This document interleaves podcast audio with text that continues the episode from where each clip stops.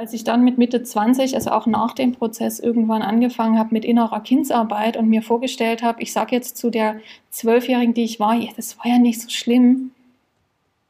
Gott, also ich, ne, weiß ich, bin ich sprachlos, so schlage ich die Hände über dem Kopf zusammen. Ja. Weil wenn mir jetzt gegen, also wenn mir eine Zwölfjährige gegenüber sitzt, die sagt, der hat mich so ein alter Sack angefasst und ich wollte das nicht und ich konnte nichts sagen, nie, also nie im Leben würde ich zu der sagen, ja, es war doch nicht so schlimm, anderen geht es viel schlechter.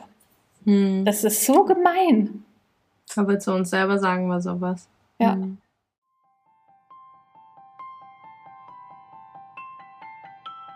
Hi und herzlich willkommen zum Survivor Queen Podcast, der Podcast für Opfer, Betroffene und Überlebende von sexualisierter Gewalt. Dieser Podcast ist voll mit Mutmachgeschichten von ganz vielen tollen und starken Survivor Queens und außerdem voll mit Tipps und Tricks von Experten und Expertinnen aus dem Bereich Traumaaufarbeitung und vielem mehr. Ich bin Mai Nguyen, deine Host von diesem Podcast und ich wünsche dir viel Inspiration beim Hören. Hi und herzlich willkommen zum zweiten Teil des Interviews mit Franziska Ivanov. Wenn du den ersten noch nicht gehört hast, geh un unbedingt zurück und hör dir die Folge hier vor an, damit du Anschluss findest an das, was hier erzählt wird. Denn hier geht es weiter mit ihrer MeToo-Geschichte. Kurz nach der Geburt ihres ersten Kindes stand nämlich ein Kripo-Beamter vor ihrer Tür. Es wird gegen ihren Lehrer ermitteln, der sie zu Schulzeiten missbraucht hat. Franziska und ihre Freundin, der damals genau das Gleiche passiert ist, entscheiden sich dazu, auszusagen.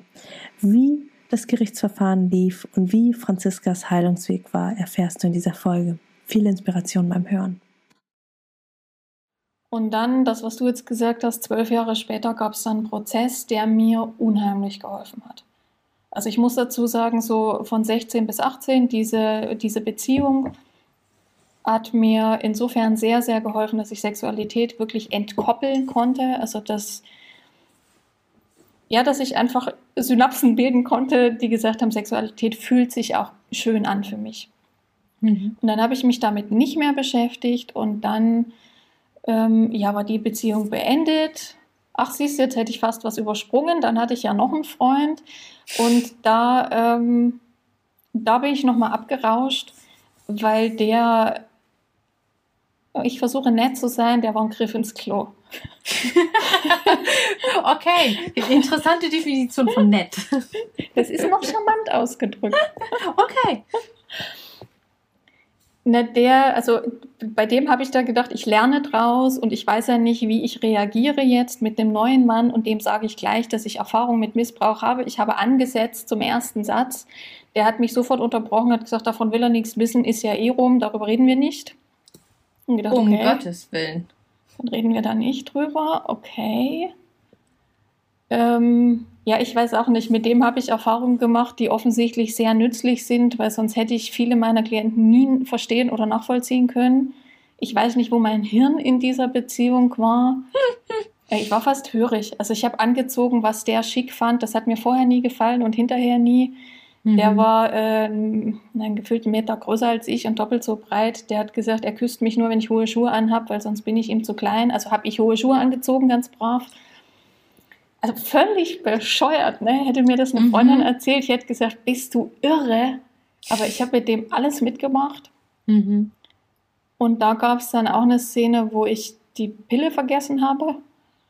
Und so viel Vernunft hatte ich dann doch, dass ich wusste, mit dem unverhütet Sex geht gar nicht.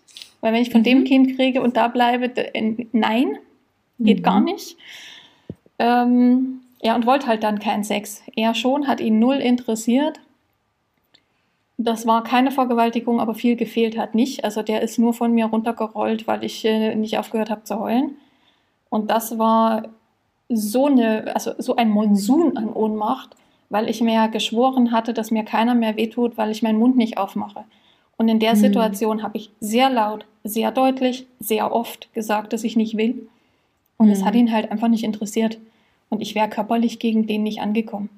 Mhm. Also aus heutiger Sicht, ne, ich hätte treten, kratzen, beißen können und so. Aber ich hatte eher die Opossum-Strategie, also eher totstellen und warten, dass es vorbei ist. Mhm. Ähm, Und das hat ihn einfach nicht interessiert. Also da hat nicht viel gefehlt. Und das kann ich heute noch abrufen. Das war so ein Schock, weil halt meine Mauer so eingerissen ist. Ich habe gedacht, ich bin sicher und mir tut keiner mehr was. Und dann habe ich gemerkt, pff, wenn den das nicht interessiert, stimmt das vorne und hinten nicht. Hm. Aber auch da, der hat sich, also der ist von mir runtergerollt, hat sich umgedreht, hat geschlafen und wir haben am nächsten Morgen beide getan, als wäre nichts gewesen. Wir haben zusammen gewohnt da schon. Krass. Ja, und ich hatte ein schlechtes Gewissen, anstatt zu sagen, du blöder Arsch. Das war sehr einschneidend, einfach weil ab da meine Unsicherheit wieder mit voller Wucht da war und ich meine ganze Überheblichkeit Männern gegenüber auch voll verloren habe. Mhm. Also das waren dann die Momente, wo ich eben schon wieder Angst hatte, wenn ich dann nachts durch die Straßen gegangen bin, wo ich ganz spannend, so resonanzmäßig dann auch blöd angeredet worden bin. War vorher mhm. gar nicht. Dann war die Beziehung rum, dann habe ich meinen heutigen Mann kennengelernt, dann bin ich zum Studieren weg, habe dort in einer Kneipe angefangen, weil ich keinen anderen Job gefunden habe und das war auch extrem ungünstig. Das war in einem Wohngebiet, da gab es ein Hinterzimmer, da haben Männer, ausschließlich Männer, abends gesoffen und äh, gespielt. Die haben Monatsgehälter verzockt und waren dementsprechend drauf. Und da gab es dann also viele anzügliche Bemerkungen ich war dann ab 10 immer alleine. Also die erste Schicht ist um 10 gegangen, dann war ich die restliche Zeit alleine. Und da gab es dann auch Szenen, also ich stand dann da, hatte die Kasse offen, dann kam ein Typ völlig besoffen, gerade so viel Geld verloren, also auch irgend so ein alter, ekliger Typ, der mich dann mit glasigen Augen gemustert hat und zu seinem Kumpel gesagt hat, hey, jetzt nehmen wir die Kasse mit und fallen über die Bedienung her und hat sich die Lippen geleckt. Und auch das wäre sowas gewesen, ich hätte da relativ wenig Chancen gehabt. Mhm. Also da war zum Glück noch einer dabei, der vernünftig genug war und den er rausgezogen hat. Ja, am nächsten habe ich gekündigt, ich bin da nicht mehr hin. Ja. Also ich hätte da nie anfangen sollen, ne? Also das war kein Job für eine 20-Jährige. Ähm, aber das war einfach eine Phase von Unsicherheit und dann, ja, war ich mit meinem Mann zusammen und bin ungeplant schwanger geworden und alles war toll und ich bin zu ihm gezogen in eine andere Stadt und dann war alles super. Ja, und dann war ich Mama. Dann habe ich mich am Anfang auch relativ wenig als Frau wahrgenommen. Ich war so durch und durch Muttertier. Und dann stand irgendwann ein Polizist vor meiner Tür. Da war unsere Tochter, also das zweite Kind, gerade zwei Tage alt. War ich frisch zu Hause mit, mit meiner Süßen auf dem Arm. Dann hat es geklingelt und dann stand ein Kripo-Beamter vor der Tür. Hm. Unheimlich einfühlsam, ne, habe ich im Vorgespräch ja schon erzählt. Hätte ich hm. früher gewusst, wie toll Polizisten und Richter und Leute in diesem Bereich sein können, hätte ich vielleicht doch irgendwann Mut gefunden, selber eine Anzeige zu schalten. Habe ich nie gemacht. Hm. Habe ich äh, lange, lange, lange bereut und mir vorgeworfen.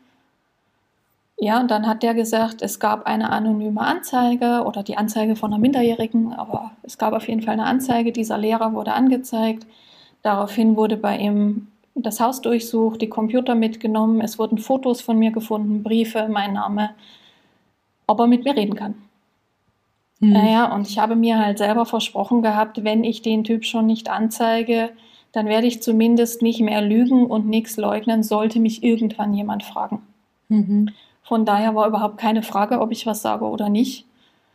Ja, und dann saß der bei mir in der Küche, der Kripo-Beamte, und wirklich unheimlich einfühlsam, ganz verständnisvoll, ganz sanft, ganz lieb. Also so die, der hat auch das geschafft, dass der mich weder bemitleidet hat, noch irgendwie zu forsch war, ne? sondern das war sehr auf Augenhöhe. Wow. Und dann habe ich angefangen zu erzählen, an was ich mich halt erinnern konnte, habe aber echt viel gedeckelt. Und wie vorher schon gesagt, ich glaube, dass ich viel nicht im Nachhinein verdrängt habe, sondern dass ich schon in dem Moment einfach ausgestiegen bin von der Wahrnehmung. Klar, der Körper kriegt es mit, ne? wo soll der auch hin? Mhm. aber vom Bewusstsein, ich weiß nicht, in welchen Welten ich unterwegs war, mit welchen Feen ich getanzt habe, aber bei meinem Körper war ich nicht. Und dann ähm, musste ich mich mit dem Thema beschäftigen. Und dann habe ich mhm. frühere Klassenkameraden, also meine damaligen Freundinnen angeschrieben, habe die vorgewarnt, dass wir hatten zu dem Zeitpunkt alle schon lange keinen Kontakt mehr. Mhm. Habe mein, meine erste Liebe angeschrieben, habe gesagt, du, äh, die Polizei wird sich melden, ich wollte dich nur vorwarnen. Dann haben die ein paar Monate ermittelt und dann gab es das Jahr drauf im Frühjahr den Prozess.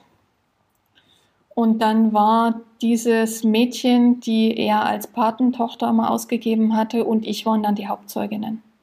Es Oh, gab wow. noch die, die äh, ihn angezeigt hat, die ist aber im Prozess nie aufgetaucht. Also ich glaube, dass Mhm. die das, weil die halt minderjährig war, irgendwie extra gemacht haben. Hm.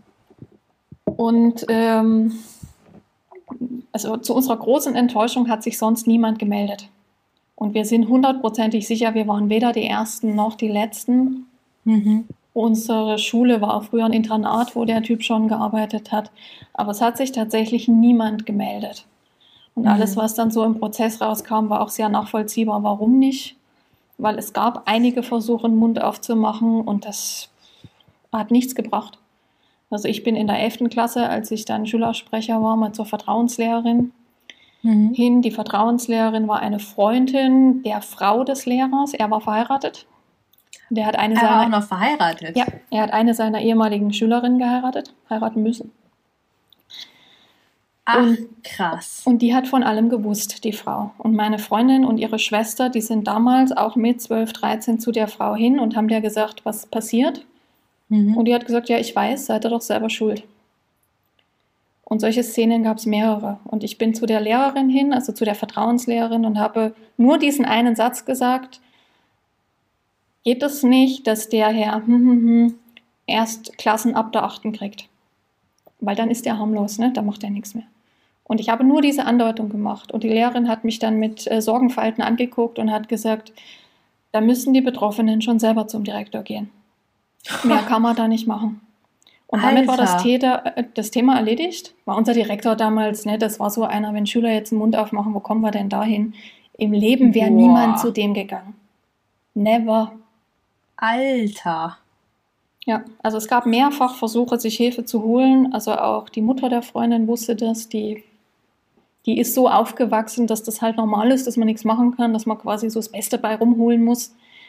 Also wenn der schon die Töchter missbraucht, dass er dann wenigstens äh, für einen guten Job und eine gute Wohnung und so weiter sorgt.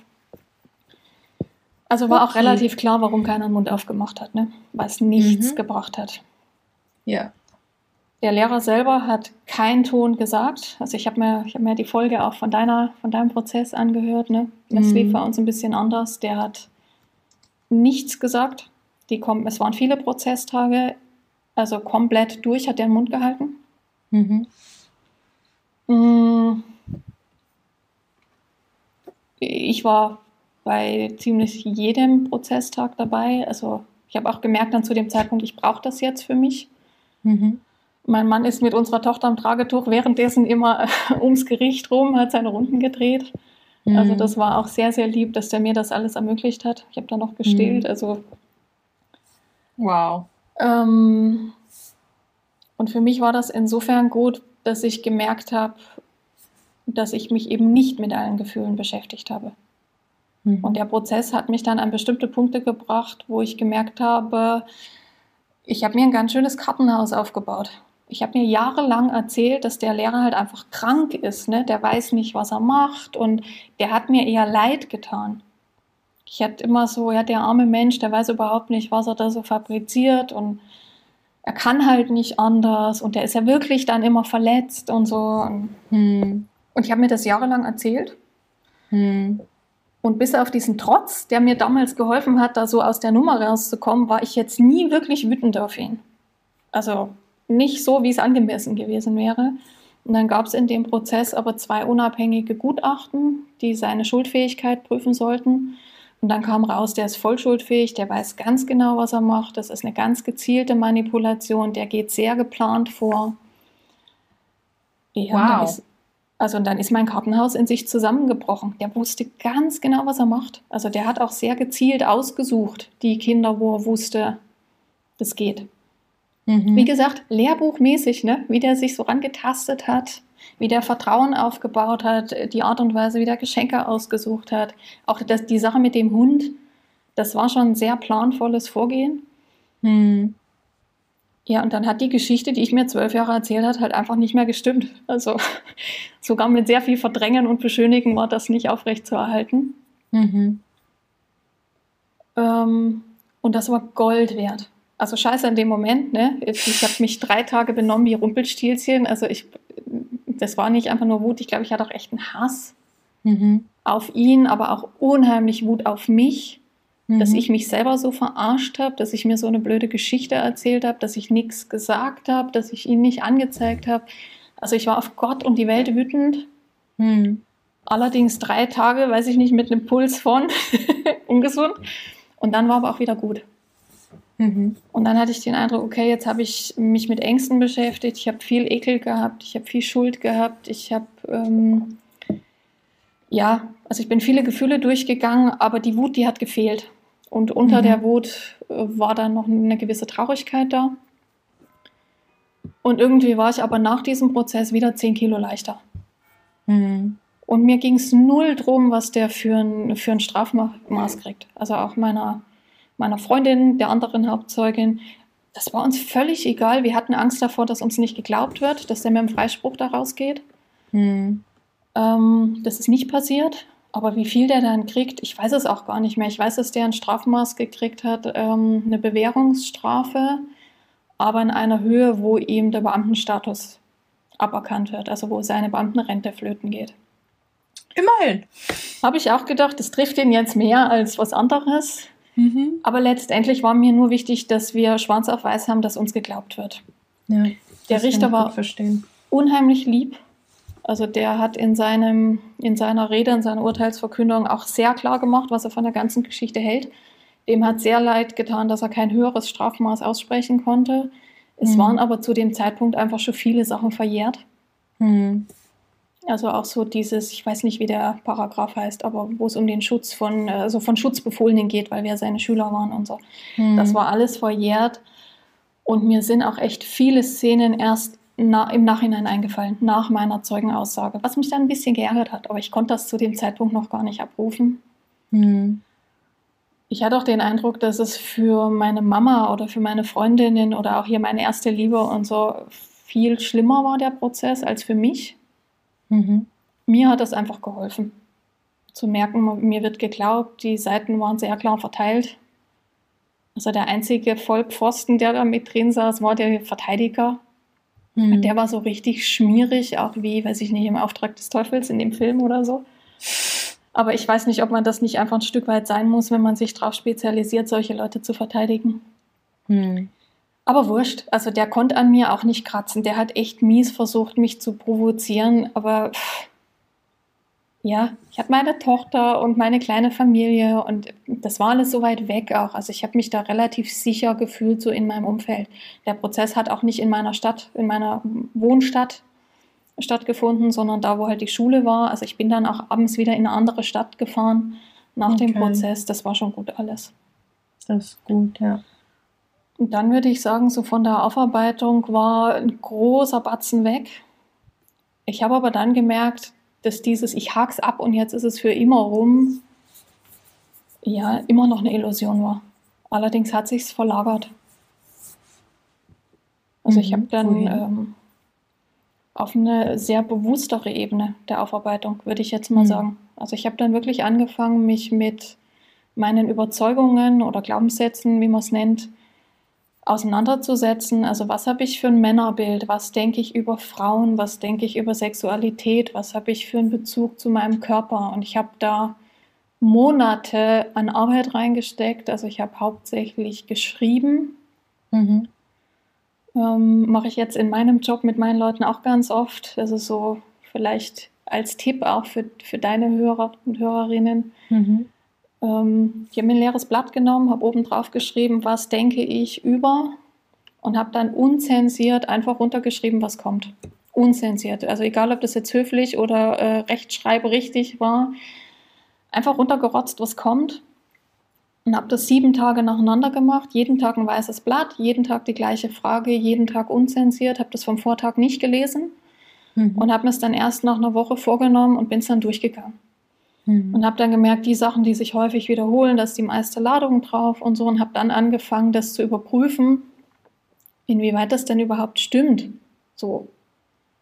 Weil ich habe sehr klischeemäßig zum Beispiel eben die Einordnung gehabt, es gibt entweder Macho-Männer, die sich mit Gewalt nehmen, was sie wollen, Mhm.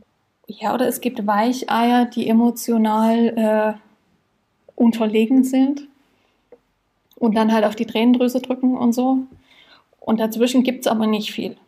Also wie ich meinen Mann gefunden habe, der in keine Schubladen passt, weiß ich nicht so genau. Der war die eine goldene Ausnahme quasi. Mhm. Aber sonst die Männer, die ich kennengelernt habe, die hätte ich auch alle so einordnen können. Und das ist ja nur sehr ungerecht. Also damit äh, tue ich ja der Männerwelt äh, sehr unrecht. Und es war auch für mich kein Spaß, so ein Bild zu haben, mhm. weil ich hatte entweder Angst oder ich habe die nicht für voll genommen. Das ist ja scheiße. Also es mhm. macht auch im Job und im, im Freundeskreis keinen Spaß. Mhm. Also habe ich das auf eine bewusstere Ebene geholt, habe auch geguckt, was denke ich über Sexualität, was denke ich über meinen Körper. Ähm, ich habe mich unheimlich viel mit, ähm, mit Scham beschäftigt, weil Scham in irgendwie, keine Ahnung, tausend Facetten aufgetaucht mhm. ist. Also so die Scham, dass, dass mir das überhaupt passiert ist, dass ich mich nicht gewehrt habe. Die Scham, dass ich es provoziert habe, dass ich es ausgesucht habe. Dann äh, eine fette Scham, dass mein Körper nicht nur mit Abwehr reagiert hat. Also so mit 12, 13, ich sage dir am Anfang, das waren Berührungen, die ich noch überhaupt nicht als sexuell empfunden habe. Mhm. Wenn er mir den Rücken gekrault hat oder so an den Händen gespielt oder so, das war was, wo ich auch körperlichen Schauer hatte emotional Abneigung und Widerstand und fand das doof, aber mein Körper hat reagiert, als wäre es was Angenehmes. Mhm. Und dafür habe ich mich unglaublich geschämt. Ich habe meinen Körper als totalen Verräter empfunden, mhm. weil es ja nicht zu meinem emotionalen Gefühl gepasst hat. Ne? Der hat da mhm. irgendwie reagiert, was ich gar nicht angeordnet hatte. Mhm. ähm, und dann aber auch, und da hat mir eben diese Freundin, weil wir das gleiche Erleben geteilt haben, sehr geholfen, weil wir da in den Jahren immer wieder drüber gesprochen hatten. Wir haben beide, ich würde behaupten, relativ einfach eine schöne Sexualität gelebt. Also sie kennt auch körperliche Lust, ihr hat das Freude gemacht und wir haben uns da beide immer als Verräter an anderen Frauen gefühlt. Mhm. Weil wir wussten ja, andere Opfer, die das erlebt haben, die Missbrauch erlebt haben, die können keine Sexualität mit was Schönem verbinden. Und da reagiert der Körper verkrampft und das geht gar nicht. Und also bei mir war das wirklich so zweigleisig. Auf der einen Seite, ich verrate diese Frauen. Mhm. Und auf der anderen Seite immer dieses, ja, dann kann es ja bei mir nicht so schlimm gewesen sein. Mhm. Ja, also das war echt viel, viel Scham, wo ich gedacht habe, wie viele Zwiebelschichten denn noch? Alter, wann ist das vorbei? Wobei das jetzt schlimmer klingt, als es ist, weil es, es war ja kein durchgehender Prozess. Ne? Da war ja, das hat ja mhm. auch monatelang keine Rolle gespielt, das Thema. Das kam halt immer wieder. Ja. Und diese, ähm, ich nenne es mal in Anführungszeichen, diese Opferkonkurrenz, das war so der zweite große Punkt, den ich auch wirklich anderen mitgeben möchte, ähm, wo ich mir, ich wollte jetzt sagen, keinen Gefallen getan habe, aber das stimmt nicht. Also ich habe mir relativ schnell erzählt, das war alles nicht so schlimm, weil ich war ja schon zwölf. Ich war kein kleines Kind mehr. Hm. Und es war ja keiner aus meiner Familie. Und es war ja auch kein Fremder, der mich mit dem Messer bedroht hat und hinterm Busch gezogen hat. Und es waren ja keine K.O.-Tropfen. Und es war ja das nicht und das nicht und das nicht. Also es war ja ganz harmlos und glimpflich und so wild war es nicht. Hm. Also so immer diese Vergleicherei mit anderen, die das erlebt haben, immer mit der Schlussfolgerung, das war ja nicht so wild. Also, ne, mhm. muss man jetzt auch nicht drüber reden. Und das hat mir am Anfang schon viel Kraft gegeben, weil ich halt, ich wollte nicht Opfer sein und ich habe mich nicht zum Opfer gemacht und mir hat das geholfen, da gut durchzukommen. Weil ich habe mich als Teenie halt, weiß ich nicht, ich hatte nicht wahllos Sex mit irgendjemandem. Ich habe nicht gesoffen, ich habe mich nicht geritzt. Also ich habe diese Ventile alle nicht gebraucht. Mhm. Aber als ich dann mit Mitte 20, also auch nach dem Prozess, irgendwann angefangen habe mit innerer Kindsarbeit und mir vorgestellt habe, ich sage jetzt zu der Zwölfjährigen, die ich war, ja, das war ja nicht so schlimm. Gott, also ich, ne, weiß ich, bin ich sprachlos, so schlage ich die Hände über dem Kopf zusammen. Ja. Weil wenn mir jetzt gegen, also wenn mir eine Zwölfjährige gegenüber sitzt, die sagt, da hat mich so ein alter Sack angefasst und ich wollte das nicht und ich konnte nichts sagen, nie, also nie im Leben würde ich zu der sagen, ja, es war doch nicht so schlimm, anderen geht es viel schlechter. Hm. Das ist so gemein. Aber zu uns selber sagen wir sowas. Ja. Hm. Also wo ich dann wirklich viele, viele, viele Jahre später, also locker 15 Jahre später, erst gemerkt habe, so innere Kindsarbeit mäßig also zu meinem Jüngeren, ich war ich nicht nett. Überhaupt nicht. Mhm. Dann habe ich angefangen, ja, ich sage immer, die einzusammeln, also die in Arm zu nehmen und ähm, diese Abspaltung aufzuhören. Weil mhm. wir tun ja immer so, als wären wir dem entwachsen und dann ist es weg. Aber wenn ich es jetzt zeichnen müsste, ich habe die auf dem Zeitstrahl irgendwo stehen gelassen und bin alleine weitergerannt. Und das ist ja, also so funktioniert es ja halt einfach nicht. Mhm. Und heute habe ich eher das Bild von, von Matroschkas, so, wo verschiedene Altersstufen mhm. übereinander Schön. sind und alle noch da. Das ist ein schönes Bild. Ja, das ist was, was mir ganz, ganz wichtig ist, auch wenn ich dann mit anderen äh, Betroffenen rede, dass dieses sich selber, also das so relativieren und sagen, es war ja nicht so schlimm, das kann schon helfen, aber das darf nicht das Ende von der Aufarbeitung sein. Mhm. Ja. Ich finde es ganz spannend, da auch nochmal ähm, das ist ja auch hier wieder äh, eigentlich was total Normales und Gesundes, ein Überlebensinstinkt, ne, zu sagen, ja. ähm, das war ja nicht so schlimm. Weil wenn es schlimm wäre, müssten wir ja uns hinterfragen, dann müssten wir unser Leben hinterfragen, dann müssten wir, dann, dann wärst du vielleicht mit zwölf zur Polizei gelaufen und hättest das Leben nicht so geführt, wie, wie es dann jetzt, ich sag mal, relativ glimpflich, mhm. normal, in geraden Linien mit, ähm, ich sag mal, dem ersten Bildungsweg, sondern vielleicht irgendwie ja. ganz, ganz anders. Ja? Also auch hier wieder, es ist, ähm, erschreckend, also äh, diese Muster zu sehen, weil ich hatte ja genau das gleiche, war ja der nette Onkel, war ja nicht so schlimm, tat ja nicht weh, war nur ein bisschen komisch, ja, ähm, das war meine Referenz, um mir zu sagen, passt schon irgendwie. Mhm. Der Richterspruch lautete schwerer sexueller Missbrauch Minderjähriger in Tateinheit mit Vergewaltigung. Mhm. Was gibt es Schlimmeres als dieses Urteil? Ja, aber mein Ich hat mir jahrelang erzählt, nicht so schlimm. Deswegen, ich, also finde ich super, super spannend, dass, ähm, dass du das auch erzählst. Wir hören es ja auch regelmäßig bei mir im Podcast, in den Interviews. Da auch einfach einerseits ähm, alle, die gerade zuhören, wenn du dir sowas sagst, voll in Ordnung oder gesagt hast, es ist gut, es ist gesund, es ist funktional. Mhm. Ähm, aber wenn du jetzt schon die Ressource hast, uns hier zuzuhören beim Podcast, dann hast du vielleicht auch die Ressource, das mal zu überdenken, zu schauen, ist das wirklich so oder war das ein Schutz, den du ganz lange brauchtest, der dir heute aber nicht mehr dienlich ist? Mhm. Ja, ich wollte so, also auf gar keinen Fall Opfer sein, was ja dann auch zu meiner Geschichte geführt hat, dass ich ihn nicht zum Täter machen konnte, ne? Mhm. dass er ja gar nichts dafür kann. Mhm. Und daran habe ich schon fett geknuspert, mir das einzugestehen, jetzt kann ich jetzt drehen, wie ich wirklich war bei Opfer. Ich mhm. muss es ja deswegen nicht bleiben. Ja. Also es muss ja nicht der Dauerzustand bleiben, aber in dem, in der Erfahrungssituation war es halt einfach so. Ja. Naja, und was dann folgte, war, ähm, was auch nicht aufgehört hat bisher, ist es im Endeffekt immer wieder Körperarbeit. Mhm. So bei Körperarbeit, ne? das klingt jetzt so sehr nach Arbeit. Ich empfinde das mehr als Freude und Spaß, aber das sind so Sachen, wo ich zum Beispiel bei, bei der Stimmarbeit, die hilft mir ganz viel, wo ich da dann manchmal merke, wenn wir uns konzentrieren auf Mundraum und wie erlebe ich bei be bestimmten Tönen meine Zunge oder so, dass dann urplötzlich von jetzt auf gleich noch ein Schwall Ekel kommt, so wirklich aus Zungenregion, mhm. wo ich dann schon schnell zuordnen kann, wo das jetzt herkommt. Mhm. Ja, das ist dann nicht mehr schlimm, das ist kein Flashback, das ist nicht, dass ich da jetzt äh, wieder in die Kinderposition rutsche. Mhm. Aber es ist halt im Körper gespeichert, so lange, bis ich es in irgendeiner Form knacke und rauslasse. Ja. Und da kann ich, also da kann ich nicht sagen, wann da Heilung aufhört. Das beeinträchtigt mich nicht in meinem Alltag. Das merkt das nirgendwo, dass das in meinem Alltag mir irgendwo zu schaffen macht. Aber mhm. gespeichert sind da einige Sachen also ne, jedes, äh, jedes Luftanhalten, jedes Seufzen, jedes Weinen wird irgendwo im Zwerchfell ja auch gespeichert. Und ja, das ist so das, was ich auch heute noch mache.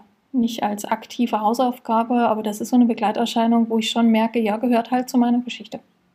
Hm. Ja, und das darf es ja. Und das ist ja auch es ist, ähm, ich werde ganz, ganz oft gefragt, und das hörst du bestimmt auch immer mal so, ähm, ja, kann man denn wieder ganz heile werden? Oder ist man denn irgendwann fertig? Mai, bist du fertig? Und ähm, da, da stimme ich dir sowas von zu. Ähm, wir, wir sind Menschen. Wir sind nie fertig, fertig, fertig. Wenn wir fertig sind, sind wir tot. Ja, und selbst dann sind wir vielleicht nicht fertig, weil den Teil danach kennen wir nicht. Ja, da können mhm. wir nur mutmaßen. Von daher, ähm, jede Erfahrung, die wir im Leben gemacht haben, die setzt sich irgendwo fest. Es macht ganz, ganz viele. Ich meine, wir schauen uns ja heute in dem Gespräch tatsächlich nur das Thema Missbrauch an. Ja, und wir haben ja so viele andere Themen, Beziehungsthemen, ähm, tatsächlich irgendwie Liebesthemen, aber auch mit, Themen mit FreundInnen, ähm, Eifersuchtsthemen, ähm, Arbeitsthemen. Also es, die, diese Zwiebelmatruschka, die haben wir ja also eigentlich irgendwie drei oder eher vierdimensional. Ja, die geht ja in alle Richtungen. Und von daher fertig sind wir sowieso nie. Die Frage ist nur, wie, ähm, wann beeinträchtigt es uns nicht mehr in unserem Alltag? Mhm. Und wann merkst du vielleicht auch solche Körperflashbacks oder solche, solche Körpererinnerungen nicht mehr? Also es ist so, oder in welchen Abständen taucht mal wieder was auf. Ne? Es ist nie, nie fertig. Ich finde auch gerade dieses ganze Selbstliebe-Thema, was für mich als Herausforderung das so dahinter steckt, ne, geht bis zum letzten Atemzug. Man kann sich immer noch tiefer, noch bedingungsloser lieben. Fände ja. ich auch tragisch, wenn es da nichts mehr zu holen gibt, wenn nicht noch Luft mhm. nach oben wäre. Ja. Ähm, ich weiß gar nicht, hast du das so eingeteilt, äh, eingestellt, dass wir den Bildschirm freigeben können? Wie bitte? Hast du das so eingestellt, dass ich den Bildschirm freigeben kann? Ähm, ich würde dir dann gerne ein Bild zeigen. Das ist jetzt für Podcast doof, aber du kannst es ja hinterher äh, teilen. Ja, Moment. Freigabe. Jetzt darfst du teilen, ja. Jetzt darf ich. Kennst du Siehst du das? Oh, das ist schön. Das habe ich mal gesehen. Ja, äh, beschreibe doch mal für die, die zuhören. Das ist eine Frauenstatue aus Stein, die so gewisse Risse hat, wo dann die Sonne durchscheint. Da gibt es ähm, der, die Künstlerin, ich weiß gar nicht, die wahrscheinlich, Paige Bradley heißt die, die hat das in verschiedenen Städten und baut so Steinskulpturen, durch die dann die Sonne scheint. Und das sieht aber aus, wenn man drauf guckt, als wie bei so einem Bildhauer, als ob der ganze Ballast von außen abbricht und dann nur noch das innere Licht durchscheint. Mhm. Und so hm. auf die Frage, werde ich wieder heil?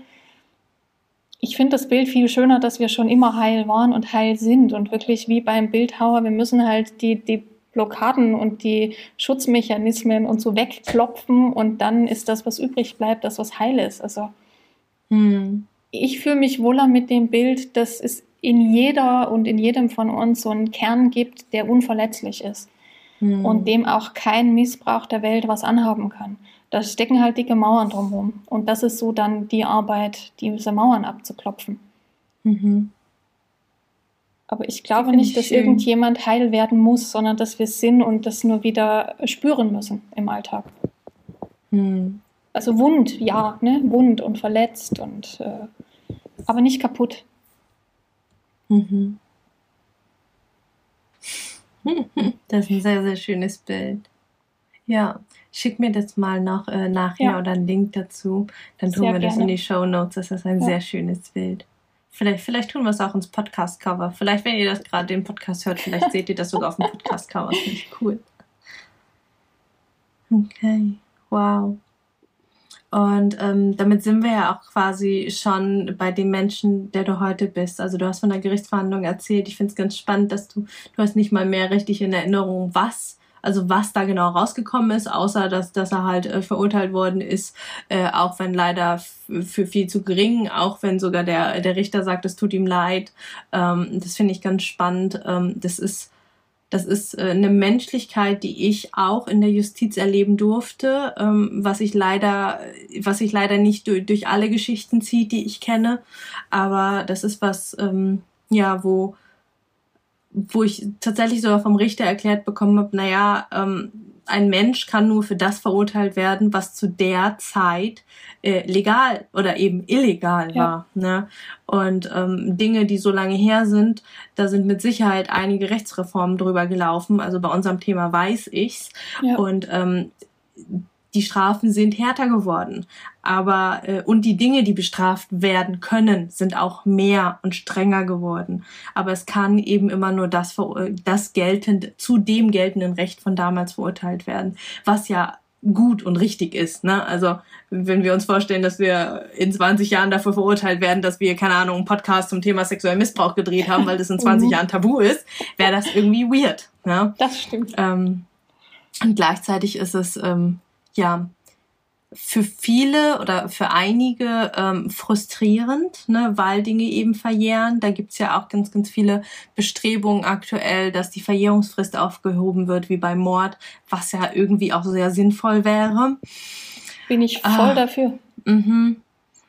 Und ähm, da finde ich aber auch gleichzeitig wieder bei dir ganz, ganz erstaunlich und schön zu hören. Ähm, also dieses Zitat, was du gesagt hast, das, also das hast du fast eins zu eins so auch schon in unserem Erstgespräch gesagt, dass es dir ähm, egal war, was das Strafmaß sein wird oder jetzt im Nachhinein war. Du wolltest nur, dass euch geglaubt wird. Ja. Ne, dieses, dieser Glaubenfaktor, der ist für ganz, ganz viele Betroffene und deswegen mag ich das nochmal so rausstellen. Das ist für viele so viel wichtiger. Ja, also von außen wird ganz oft gefragt, ich, ich, ich erlebe das ja auch, dass dann Leute, die irgendwie, ich sag mal, neu in meiner Maiblase sind, irgendwie fragen, ja, aber wie ist denn das Strafmaß ausgegangen oder wolltest du, dass er verurteilt wird? Und ich merke so, ähm, von außen ist ein ganz, ganz großer Wunsch nach, ähm, nach Sicherheit, nach, ähm, ja, zu was wurde er denn jetzt verurteilt, wo ich sage, das ist vollkommen egal. Ja, also ich kann jetzt sagen, ja, okay, zwei Jahre auf Bewährung. Und dann fangen die Leute an, über die Bewährung zu diskutieren und zu schimpfen und sagen, wie doof das ist. Und ich ihnen dann erkläre, naja, ähm, meine Anwältin hat auf Bewährung plädiert dann kriegen die Leute noch, also da, dann, dann sind wir auf einmal bei einem ganz anderen Thema und sie sind gar nicht mehr bei mir. Also ja. sie, sie, es ist, auf, auf einmal sprechen wir über das, das Justizsystem und ah, wie alles doof ist mhm. und, und ich stehe da und habe das Gefühl, dass ich auf einmal das Strafmaß verteidigen muss, weil meine Anwalt, ne, das ist so, hä, was, Moment mal, wolltest du gerade mit mir reden und wolltest du mich sehen oder wolltest du über irgendwas schimpfen?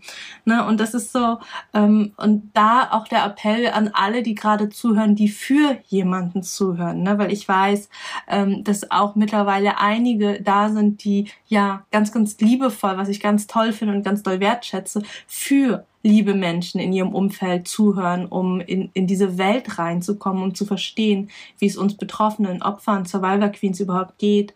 Ähm, bleibe bei dem, was für den Menschen wichtig ist. Ja, also ähm, es ist nett, wenn du Partei ergreifst und wenn du anfängst, über irgendwas zu schimpfen. Aber schau, ähm, für die meisten ist es tatsächlich am, am allerwichtigsten, dass ihnen geglaubt wird, dass für sie Partei ergriffen wird, dass jemand sagt, ich glaube dir oder ich kann mir vorstellen oder ich, ähm, ich, ich spüre, ich sehe, dass es dir schlecht damit geht.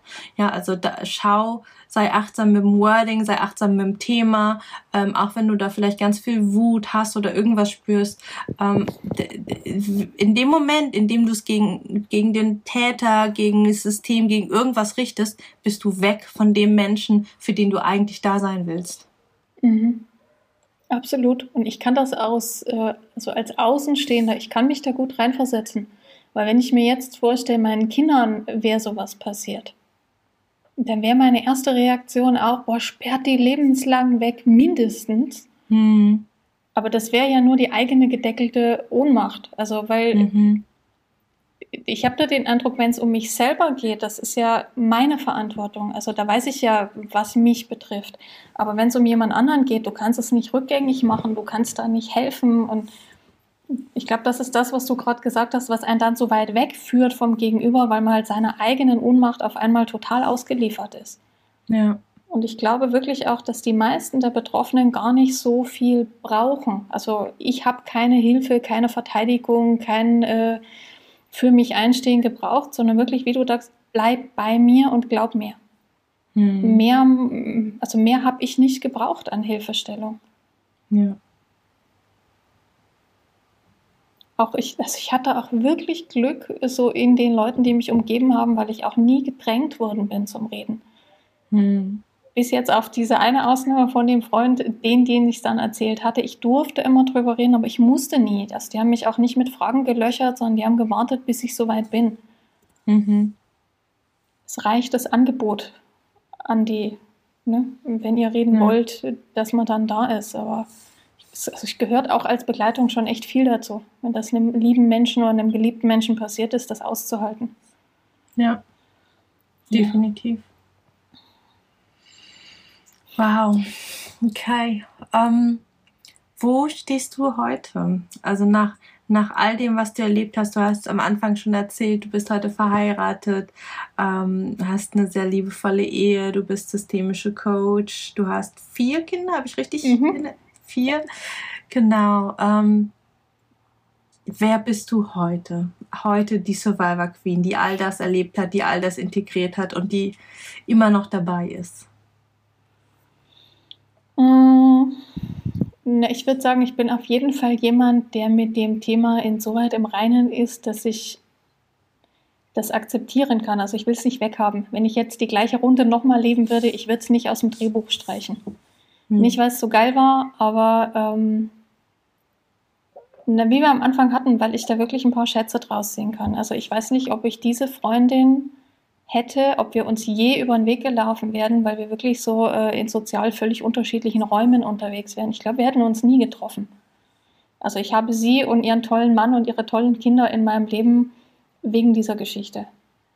Ich bin äh, schwer emotional erpressbar. Also ich habe immer wieder Klienten, die sagen, dass die irgendeine Beziehung haben, wo die Leute sagen, wenn du das und das machst, bringe ich mich um oder wenn du das und das nicht machst zieht bei mir nicht mehr. Bin ich sehr, sehr dankbar für, weil das eine große Freiheit ist, mich nicht verantwortlich zu fühlen für die Gefühlslage oder die, das Leben von anderen Leuten. Mhm. Große Freiheit. Also ich habe einen Bezug zu meinem Körper entwickelt oder bin noch dabei, ne? der ist auch noch lange nicht fertig oder äh, auch zur Sexualität, den ich auch ohne diese Geschichte nicht hätte. Also von daher bin ich, was das Thema angeht, tatsächlich dankbar. Ich weiß, es klingt immer ein bisschen schräg und für Leute, die noch mittendrin stecken, auch ein bisschen bescheuert. Aber aus heutiger Sicht, ich würde nichts streichen in meinem Leben. Und die Geschichte mhm. gehört halt dazu. Ja. Und von daher ist es auch die Erfahrung machst du ja jetzt quasi auch täglich. Ne? Es ist für mich ein großes Geschenk, dass ich Frauen in der Praxis sitzen habe, die bei mir das erste Mal über ihre Missbrauchserfahrungen reden.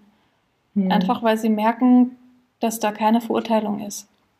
Dass ich sie nicht retten muss, dass ich nicht mit denen mitschimpfe auf die Täter oder, äh, weiß ich nicht, sie bemitleide, sondern dass wir da zusammen gucken, wie kann man da ein Stück gesünder rauskommen.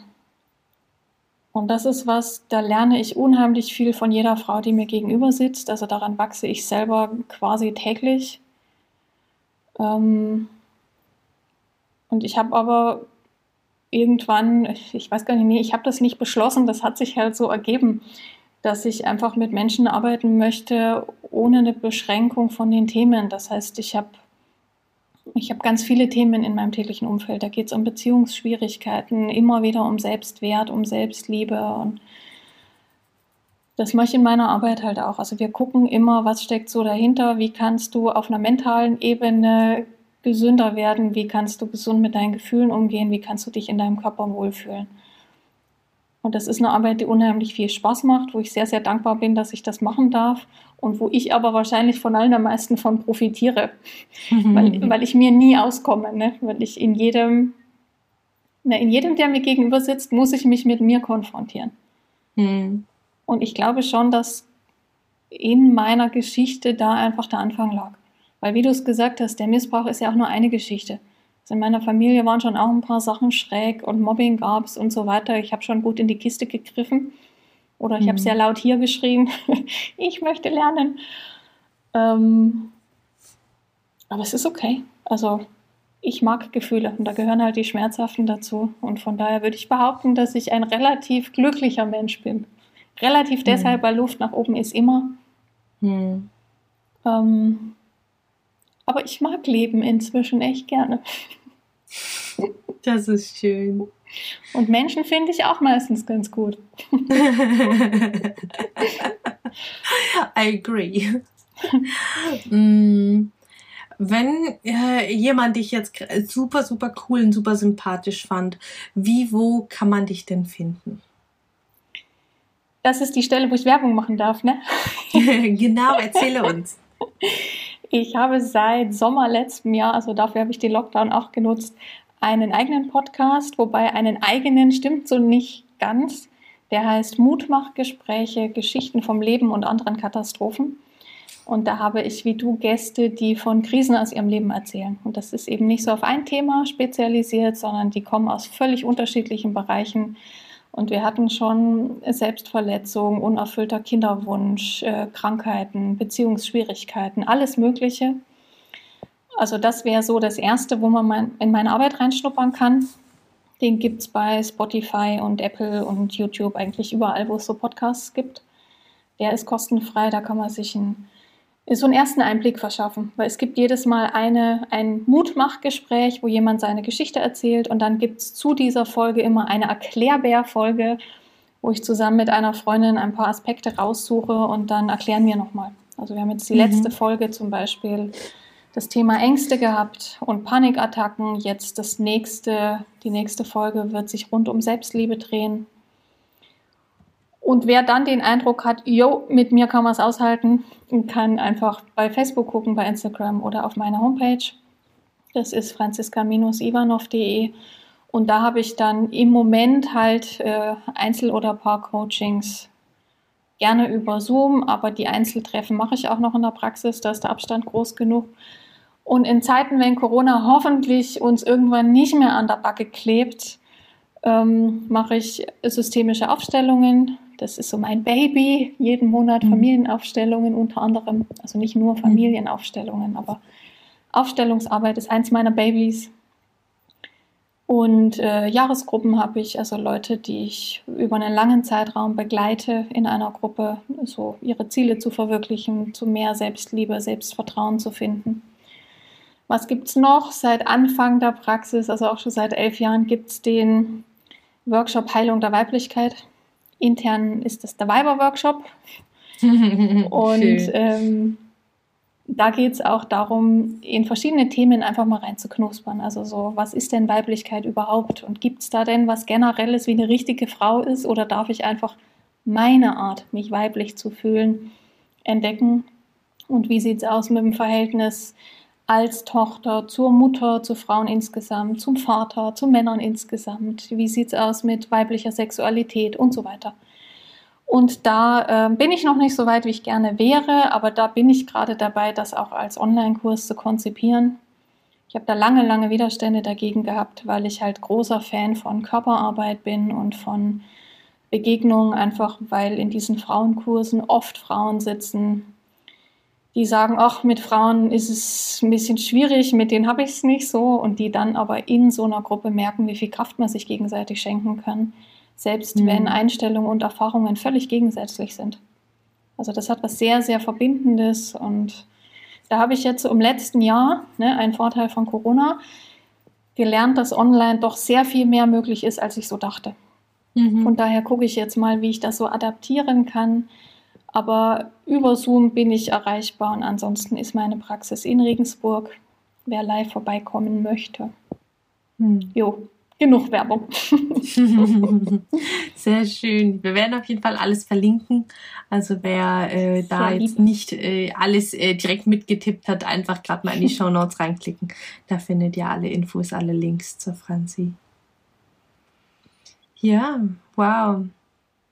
Ich bin ja, habe ich dir auch schon in unserem äh, Kennenlerngespräch gesagt. Ich bin sehr fasziniert von deiner, ähm, von deiner Reflexion, von deiner von deinem Facettenreichtum, wie du all das äh, Stück für Stück, all diese Schalen, all diese kleinen Matruschkas auspacken konntest. Und ja, für, für dich das Thema aufarbeiten konntest, deine Schätze rausziehen konntest. Und ich bin dir ganz, ganz doll dankbar, dass du deine Geschichte hier mit uns geteilt hast, dass du uns ja hier, hier Mut und Zuversicht geschenkt hast, viele sehr weise Einsichten. Und ja, von mir bleibt nur Danke zu sagen und ich mag dir das letzte Wort überlassen. Das letzte Wort, na erstmal danke dir für die Plattform, ich bin schwer mhm. begeistert von dem Netzwerk, was du dir gerade aufbaust. Also ich sitze ganz oft zu Hause und äh, feuer dich an mit, kan mit Konfettikanone. und ansonsten, ihr Lieben, die ihr zuhört, ähm, du hast ja gesagt, wir verlinken das Bild. Ne? Wenn ich euch so zumindest als Samen mitgeben kann, dass keine im Kern kaputt ist, sondern mir ist höchstens ein bisschen wund, verletzt und äh, fertig und vielleicht am Boden, aber nicht kaputt. Also ich bin felsenfest überzeugt, dass ganz, ganz viel heilen kann. Es braucht Zeit, es braucht viel Geduld. Aber zum Glück steht ja auch keiner mit Pokal oder Stoppuhren neben uns. Also wir haben ja auch alle Zeit. Und von daher, ich hoffe, dass ich ein bisschen Mut machen kann. Ich bin felsenfest überzeugt, egal wie schlimm die Erfahrung ist und egal wie dreckig es dir jetzt im Moment geht, es wird besser. Also wenn du es bis hierher geschafft hast, dass du dich mit diesen Themen auseinandersetzen kannst, dir so einen Podcast anhören kannst, hast du die halbe Miete eh schon. Es wird besser, ich verspreche.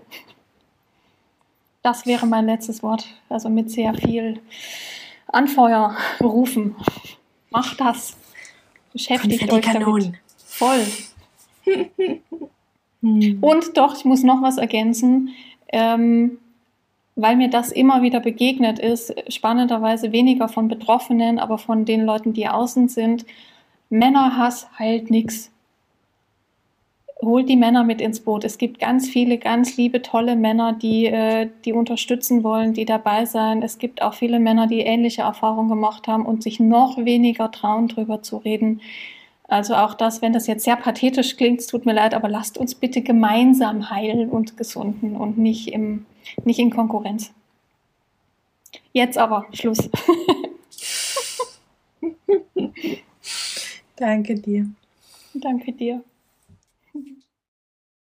So, das war die Doppelfolge zu Franziska Ivanovs Geschichte, zu ihrer MeToo-Story. Ich hoffe, du hast viel Inspiration, viel Lebensmut mitnehmen können, viel von ihren Weisheiten aufsaugen und einsammeln können für deinen ganz persönlichen Lebens- und Heilungsweg. Wenn dir gefällt, wie Franzi erzählt, was so ihre Art ist, dann schau total gern mal in den Show Notes vorbei.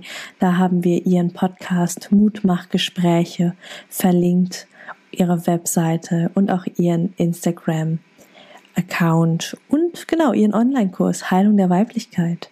Also, schau total gerne mal bei ihr vorbei. Alles, alles Liebe. Hey, schön, dass du die Folge bis zum Ende gehört hast. Wenn sie dir gefallen hat, lass mir doch total gerne eine 5-Sterne-Bewertung bei Spotify und oder Apple Podcasts da.